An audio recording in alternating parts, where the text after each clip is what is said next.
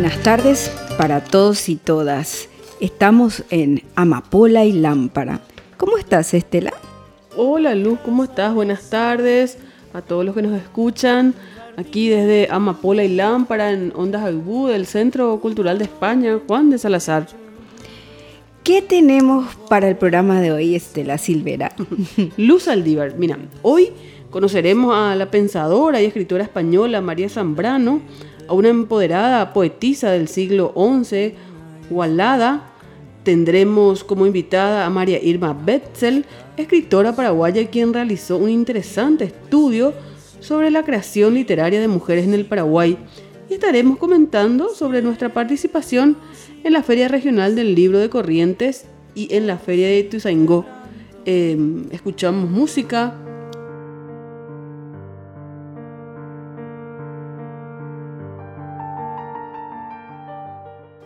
Vamos a hablar entonces de María Zambrano. María Zambrano nació el 22 de abril de 1904 y falleció un 6 de febrero de 1991. María Zambrano Alarcón fue una pensadora, filósofa y ensayista española, hija también del filósofo y pedagogo Blas Zambrano. Fue discípula de Javier Zubiri y amiga de Ortega y Gasset. Su extensa obra entre el compromiso cívico y el pensamiento poético no fue reconocida en España hasta el último cuarto del siglo XX, tras un largo exilio. Ya anciana recibió los dos máximos galardones literarios concedidos en España, el Premio Príncipe de Asturias en 1981 y el Premio Cervantes en 1988. Y ella, María Zambrano, tiene una razón poética propone la razón poética distinta de la razón vital e histórica de Ortega y de la razón pura de Kant. La razón de Zambrano es una razón que trata de penetrar en los ínferos del alma para descubrir lo sagrado, que se revela poéticamente. La razón poética nace como un nuevo método idóneo para la consecución del fin propuesto, la creación de la persona individual. Para Zambrano, el yo está dotado de una sustancia en su interior, el ser. Ese ser es sus sentimientos, sus ideas más profundas, lo más sagrado del yo y de una conciencia. A través de estas sustancias debe buscar su unidad como persona. El ser es innato, proviene desde el primer día que existimos, aún sin ser consciente, la conciencia se va creando poco a poco en cuanto nos surgen dudas. El ser está codificado por la palabra poética. Esa palabra debe de ser descodificada por la conciencia y esta a su vez la logra descodificar por el pensamiento poético. Esa mm, palabra poética descodificada llega a la conciencia del hombre y la convierte en palabra verbal que es la palabra con la que es capaz el hombre de comunicar.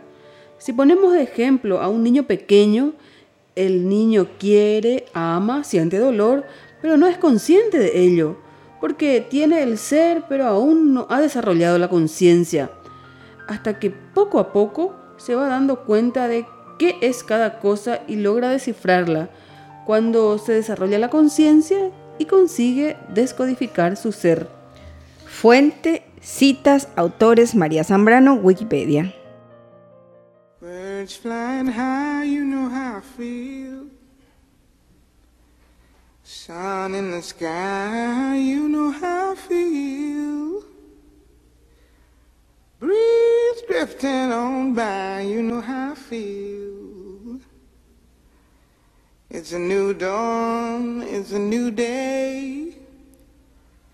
It's a new life for me, yeah. It's a new dawn, it's a new day. It's a new life for me.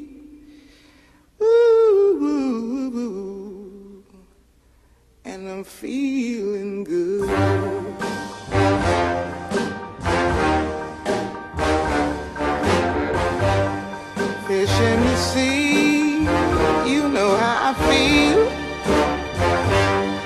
River running free You know how I feel.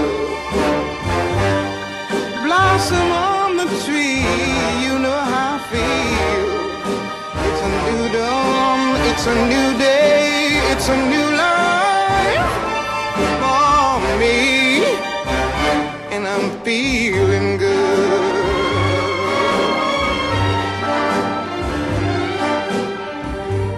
Dragonfly out in the sun, you know what I mean, don't you know? Butterflies all having fun, you know what I mean. Sleep in peace when day is done, that's what I mean. And this old world is a new world and a bold world for me.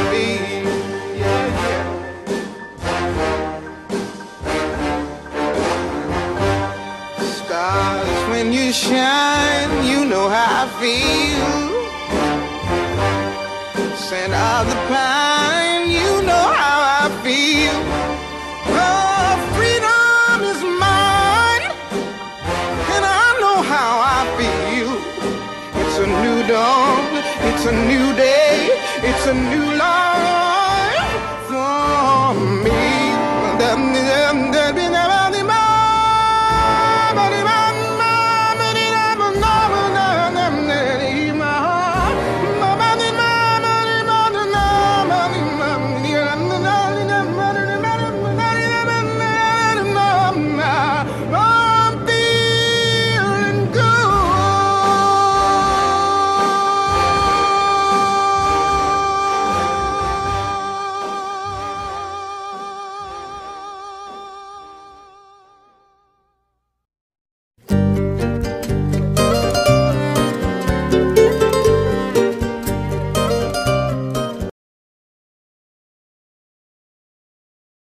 Un relato sobre Gualada.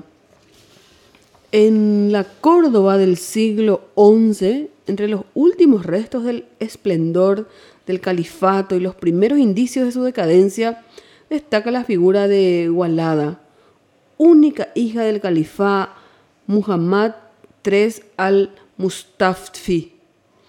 Adelantada a su tiempo, vivió cada momento según sus propias reglas, su infancia relajada, la muerte de su padre, su juventud como poeta y mujer libre.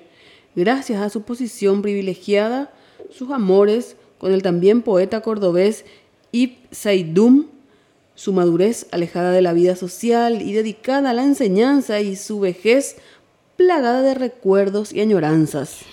Toda una vida contada desde la perspectiva, los ojos, la inteligencia y las emociones de la princesa Omeya, que con su voz firme y certera va tejiendo una existencia dedicada a luchar contra estereotipos, a defender su propio espacio y a cultivar poesía y la cultura, únicas armas que le son permitidas por su condición femenina. Entre los poemas que tuvieron la misión de ser cartas entre Walada y su amante Ibn Saidum, donde ambos los celos, la añoranza y los deseos de encontrarse, la decepción, el dolor y el reproche. Cinco son duras sátiras contra su amado, al que reprocha, entre otras cosas, tener amantes masculinos, y el último alude a su libertad e independencia. Y aquí van.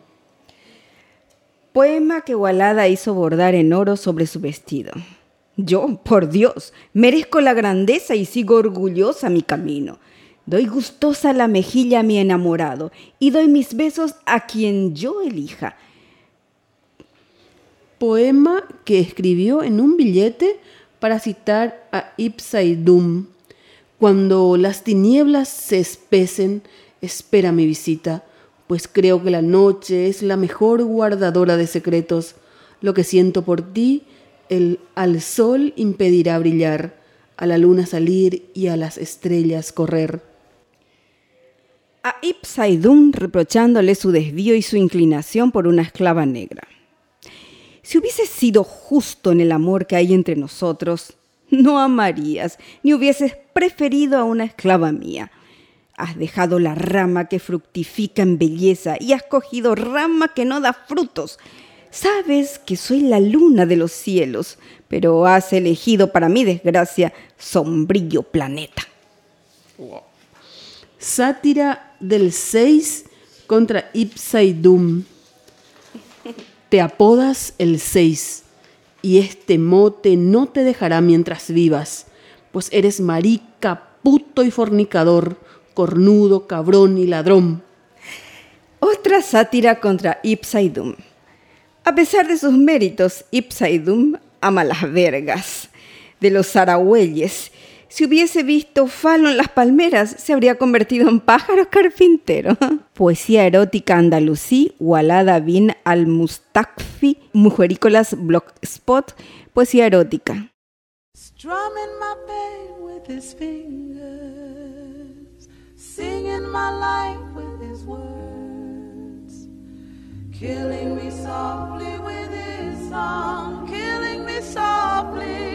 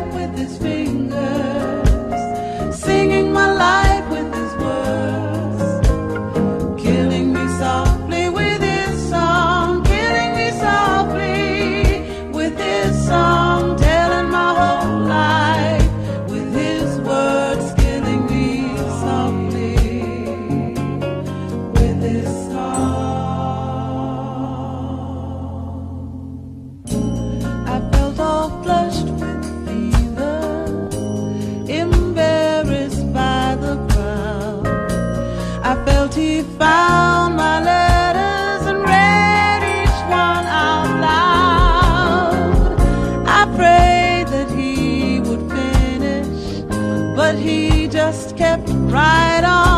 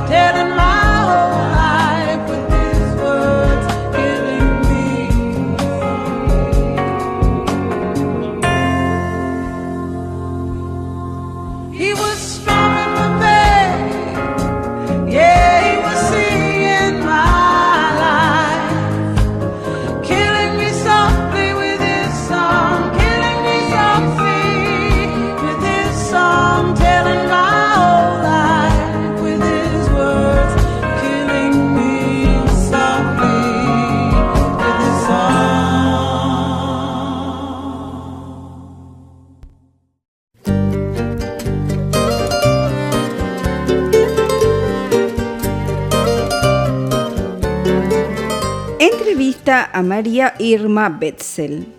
María Irma Betzel es profesora en biología egresada de la UNE. Ejerce la docencia en instituciones educativas de enseñanza media y universitaria de Asunción. Nació en Goya, Corrientes, Argentina. Está radicada en Paraguay desde el año 1986, donde formó su familia. Es hija del escritor Rodolfo Betzel. Ha obtenido los siguientes premios y menciones en concursos nacionales.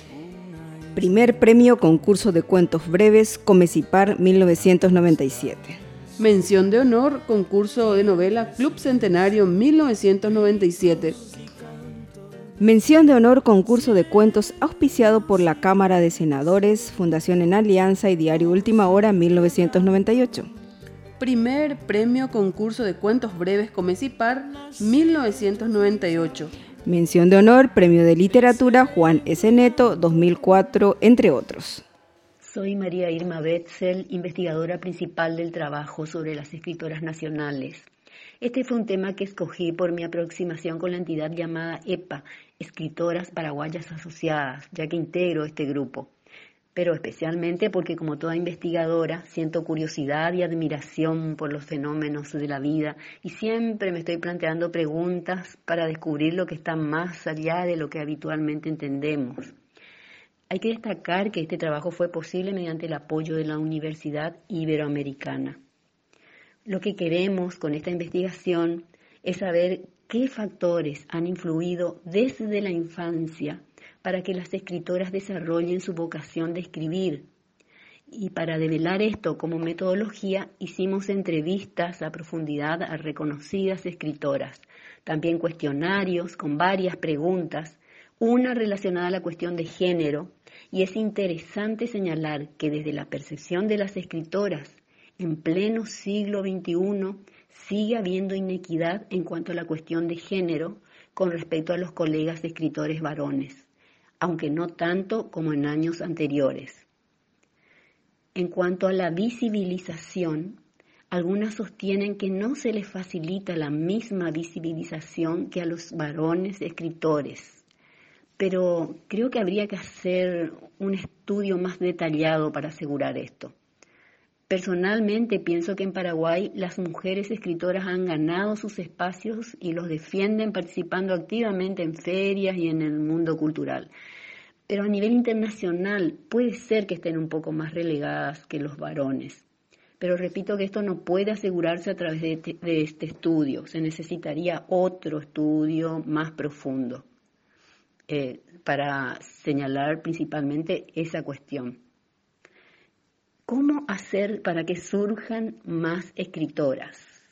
Bueno, según nuestro estudio, en la mayoría de las escritoras actuales fue muy importante la lectura desde la infancia.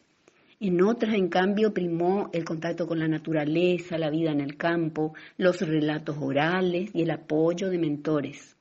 Por lo tanto, todo esto contribuiría al surgimiento de más escritoras nacionales y va en ese orden. Lo primero, la lectura a edad temprana. En este estudio falta aún el resultado de unos test que se están aplicando para saber los rasgos principales de personalidad de las escritoras en Paraguay. Completo, el estudio será presentado en el Foro Internacional de la UNIBE en diciembre de este año. Difundir ciencia es algo que nos enriquece y no es muy común que se soliciten datos de un estudio científico en un programa de radio. Eso es muy meritorio para este programa. Muchas gracias por el interés. Quiero aclarar nomás porque alguien puede cuestionar esto, que siempre hay una parte innata en, en, las escritoras, o sea, algo que traen ya una vocación genética, digamos. Y todos estos factores simplemente potencian o permiten que, que, aflore ese, ese don de escribir. Eh, y eso de que es innato, con este estudio solamente podemos sacar una conclusión porque eh, no todos los hermanos de los escritores, hermanos y hermanas, a pesar de que tuvieron, por ejemplo, una biblioteca magnífica en su infancia y todos disfrutaron de ella, eh, no todos son escritores. O sea que indudablemente está el componente genético que es muy fuerte.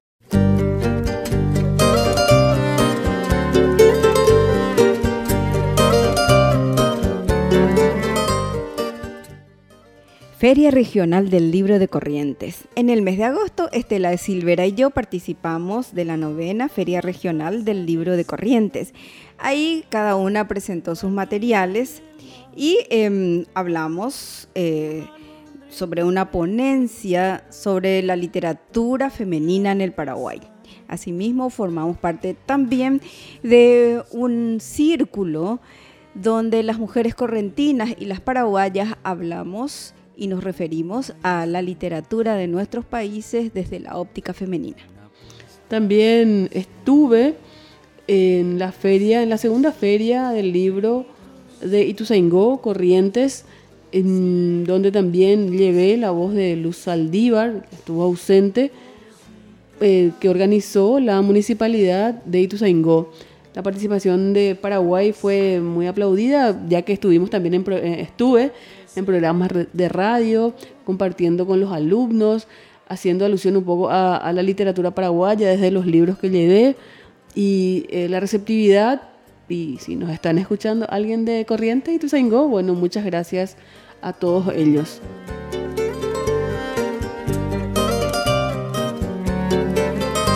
Una casa en el cielo. Bueno, hemos llegado así al fin del programa de hoy. Si quieren pueden seguirnos en nuestra página de Facebook Amapola y Lámpara que siempre encontrarán noticias sobre literatura, literatura de mujeres sobre todo. Y en nuestro guaraní, ¿verdad? Decimos ya yo ya llegué PB, han a cointe tapejendu amapola y lámpara. Una puesta de sol, tiempo es silencio